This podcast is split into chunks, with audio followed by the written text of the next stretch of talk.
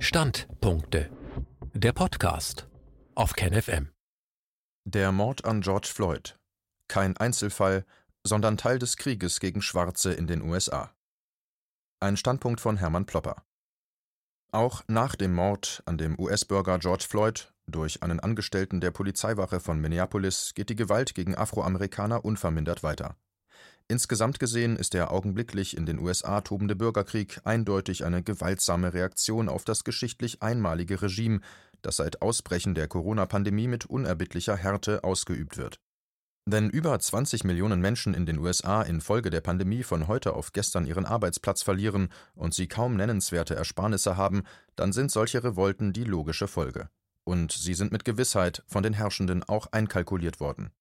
Dass dennoch die soziale Explosion sich an einem Rassenkonflikt entzündet hat, ist geradezu zwangsläufig.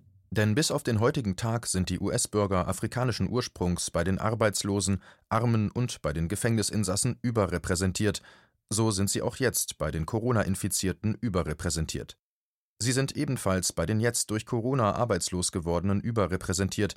In einem Land, in dem zwölf US-Präsidenten Sklavenhalter waren, hat es lange gedauert, bis den Schwarzen wenigstens auf dem Papier die vollen Bürgerrechte zuerkannt wurden.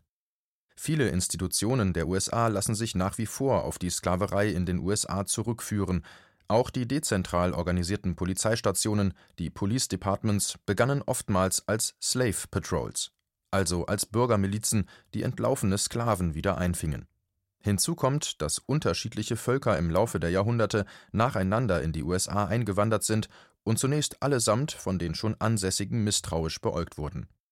Diese neu Eingewanderten profilierten sich gerne, indem sie sich an Gewalt gegen Afroamerikaner aktiv beteiligten und auf diese Weise ein Wir-Gefühl herstellten. In meinem Buch Hitlers amerikanische Lehrer habe ich die Dynamik dieses unruhigen Schmelztiegels Melting Pot unter die Lupe genommen, um die Entstehung und Wirkungsweise von Rassismus und Faschismus erklären zu können. Aus gegebenem Anlass ein kurzer Ausschnitt aus dem genannten Buch. Bis in die 1920er Jahre wurden etwa 3500 Afroamerikaner, aber auch Iren, Italiener und Juden Opfer des Lynching. In der Zeit der Sklaverei gab es selbsternannte Slave Patrols, Sklavenpatrouillen, die jeden frei herumlaufenden Afroamerikaner aufgriffen, aufhängten oder nur auspeitschten. An dieser Sitte hielt man auch nach der Befreiung der Sklaven fest. Der Staat griff nach Auffassung dieser selbsternannten Ordnungshüter nicht richtig durch, so dass der Bürger selber mit anzupacken hatte. Diese Selbstjustiz offenbart eine ausgeprägte sexualneurotische Seite. Der Männlichkeitswahn des weißen, machtlosen Machos muss sich an einem wehrlosen Opfer abreagieren. Denn meistens werden junge schwarze Männer Opfer der Lynchjustiz. Den Teenagern wird unterstellt, sie hätten ehrbare weiße Frauen aus der Gemeinde vergewaltigt oder sogar umgebracht. Die Auffassung der Neger sei wesentlich potenter und triebhafter als der weiße Mann mit einem wesentlich größeren Geschlechtsorgan gesegnet, dafür jedoch im Gehirn etwas defizitär ausgestattet, findet sich nicht nur an Südstaatler-Stammtischen, sondern auch in den schriftlichen Äußerungen der Geistesleuchten der Elite-Universitäten von Yale, Harvard und Princeton, die sich übrigens damals energisch gegen die Sklavenbefreiung ausgesprochen haben. Und die ehrbaren Bürger entwickeln eine erstaunlich sadistische Erfindungsgabe. Sie bringen das Opfer nicht einfach um sein Leben, sie peinigen es nach allen Regeln der Kunst.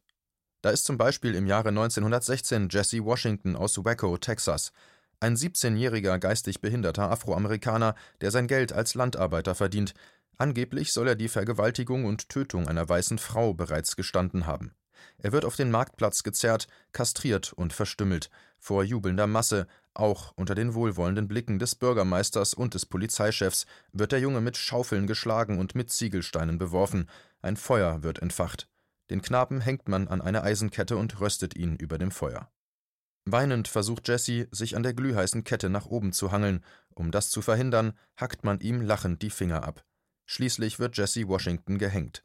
Eine Fotografie dieser Peinigung wird als Postkarte in Umlauf gebracht. Auf die Rückseite einer solchen Ansichtskarte schreibt ein humorvoller Bürger von Waco: Wir hatten letzte Nacht eine Grillparty. Das ist kein Extremfall. Man könnte ganze Bibliotheken füllen mit Berichten über solche Perversionen. Lynching war auf die Südstaaten der USA konzentriert, wurde aber auch in geringerem Umfang im Norden praktiziert. Oft ist das öffentliche Lynching ein gesellschaftliches Ereignis. In Zeiten, da Hinrichtungen in Europa nur noch diskret hinter Gefängnismauern vollstreckt oder ganz untersagt werden, sind Freistil-Hinrichtungen in den USA beliebte gesellschaftliche Ereignisse. Der Lokalreporter wird vor dem Ereignis informiert und das Lynching wird auf eine bestimmte Uhrzeit festgesetzt, damit der Reporter seinen Bericht mit Foto brandaktuell in der Lokalpresse unterbringen kann, die Zweitverwertung des Lynchfotos als Postkarte ist für den cleveren Reporter eine begehrte Einnahmequelle. Das Verschicken von Lynch-Postkarten erreicht einen solchen Umfang, dass der Postminister der USA ihre Versendung mit der Post 1908 offiziell untersagt. Gelyncht wird auch professionell in Zirkusarenen, ordentlich ausgeleuchtet wie beim Rockkonzert. Sogar Präsident Theodore Roosevelt, der Neger für eine unheilbar dumme Rasse hält, ist 1903 entsetzt über die Lynchmode. Zitat alle denkenden Menschen müssen schwerste Beunruhigung empfinden über die Zunahme des Lynchens in diesem Land und insbesondere über die ausgesucht abstoßenden Ausmaße, die die Gewalttätigkeit des Mobs häufig annimmt, wenn Farbige die Opfer sind, wobei der Mob weniger Wert legt auf das Delikat des Verbrechers als vielmehr auf dessen Hautfarbe. Zitat Ende. Offener Brief an den Gouverneur von Indiana, Winfield Durbin. Das kostet Roosevelt nicht nur Wählerstimmen, auch verstärkter Personenschutz ist vonnöten. Ein Gesetz gegen Lynching hat auch Roosevelt nicht auf den Weg gebracht. 1946 wird zum ersten Mal in der Geschichte der USA ein Lynchmeister juristisch zur Verantwortung gezogen. Der Polizist Tom Cruise aus Florida soll 1000 Dollar Strafe zahlen und ein Jahr ins Gefängnis, weil er einen schwarzen Landarbeiter durch Lynchen ermordet hatte. Der wackere Ordnungshüter hat vermutlich die Welt nicht mehr verstanden. Lynchmorde können Einzelpersonen treffen, die einer Dorfgemeinschaft schon länger aufgefallen sind. Neben den sexualpathologischen Motiven kann auch eine Rolle spielen, dass ein Schwarzer eine Metzgerei in einem Ort aufmacht, in dem bereits ein weißer Metzger ein Geschäft betreibt. Oder man will sich die Immobilie eines schwarzen Mitbürgers als Eigentum einverleiben. Neben der gesetzlosen Hinrichtung von Einzelpersonen findet sich das Abschlachten und Exekutieren der Bewohner eines ethnisch geprägten Stadtviertels. Die Vergrämung und Entfernung von einer vermeintlichen Parallelgesellschaft ist das Ziel. Es kommt nicht nur gelegentlich zu scheinbar spontanen Explosionen einer unduldsamen Mehrheit gegen eine geächtete und gefürchtete Minderheit. Diese Gewitter sind unverzichtbare Instrumente des Druckausgleichs in der nie zur Ruhe kommenden US-Gesellschaft. Und die Afroamerikaner bleiben über die Jahrhunderte das bevorzugte Ziel dieser Entladungen, die man ohne weiteres als Pogrome bezeichnen kann. Und zwar keine von paramilitärischen SA-Einheiten mühsam inszenierten Pogrome ohne Beteiligung des Volkes, sondern spontane, aus echtem Bedürfnis entsprungene Pogrome. Fünf Beispiele sollen uns genügen. Die New York Draft Riots vom 13. bis zum 16. Juli 1863. Für den Bürgerkrieg ziehen die Nordstaaten zwangsweise Soldaten ein. Für 300 Dollar kann man sich von der Wehrpflicht freikaufen, wenn man einen Ersatzmann stellt. Die kleinen Leute sind zu Recht wütend. Sie schimpfen, das ist der Krieg des reichen Mannes und der kleine Mann muss ihn ausfechten. Es kommt zu Unruhen. In New York eskalieren die Unruhen zur Revolte. Präsident Lincoln schlägt den Aufstand mit regulären Truppen nieder. Die Aufständischen wechseln das Thema, sie stürmen die Wohnviertel der Afroamerikaner, zünden Häuser an und massakrieren die Bewohner. Die überlebenden Schwarzen finden in dem damals noch nicht zu New York gehörenden Harlem Schutz. Die Ummünzung einer sozial motivierten Wut in blindwütigen Rassenwahn gelingt auch 1887 in Louisiana. Zehntausend Arbeiter auf Zuckerplantagen, schwarz und weiß gemeinsam, streiken für mehr Lohn. Louisianas Gouverneur Samuel Douglas ermahnt die weißen Streikenden, Gott, der Allmächtige persönlich, hat eine Rassenlinie gezogen. Douglas lässt zunächst Militär auf die Streikfront los, als ein rassistischer Lynchmob formiert ist, zieht der Gouverneur seine Truppen zurück, damit der Mob ungestört seiner Leidenschaft frönen kann. 300 Schwarze werden auf einen Streich gelyncht. Nicht zuletzt aufgrund solcher traumatischen Erfahrungen ziehen immer mehr Schwarze in die Nordstaaten. Dort allerdings erregen sie Unwillen. Die weißen Arbeiter fürchten die Schwarzen als mögliche Billigkonkurrenz auf dem Arbeitsmarkt. Ausgerechnet die Arbeiter von East St. Louis, die in der Vergangenheit gleichermaßen umsichtige wie erfolgreiche Arbeitskämpfe durchgeführt hatten, sehen im Ersten Weltkrieg rot, als in den Metallfabriken immer mehr Afroamerikaner Lohn und Brot finden. Bei einer Arbeiterversammlung am 28. Mai 1917 gelingt es interessierten Kreisen, gleichermaßen bösartige wie unsinnige Gerüchte zu lancieren. Wieder einmal wird die sexualneurotische Karte ausgespielt, eine Fraternisierung zwischen schwarzen Männern und weißen Frauen im großen Maßstab sei gerade im Anzug. 3000 wutschnaubende Macho-Arbeiter ziehen durch die Stadt und verprügeln jeden Schwarzen, dessen sie habhaft werden. Sie zünden Häuser an. Zunächst gelingt es der Nationalgarde, diesen Unsinn zu beenden, jedoch werden neue Gerüchte gekocht. Die Schwarzen planten einen durchorganisierten Überfall.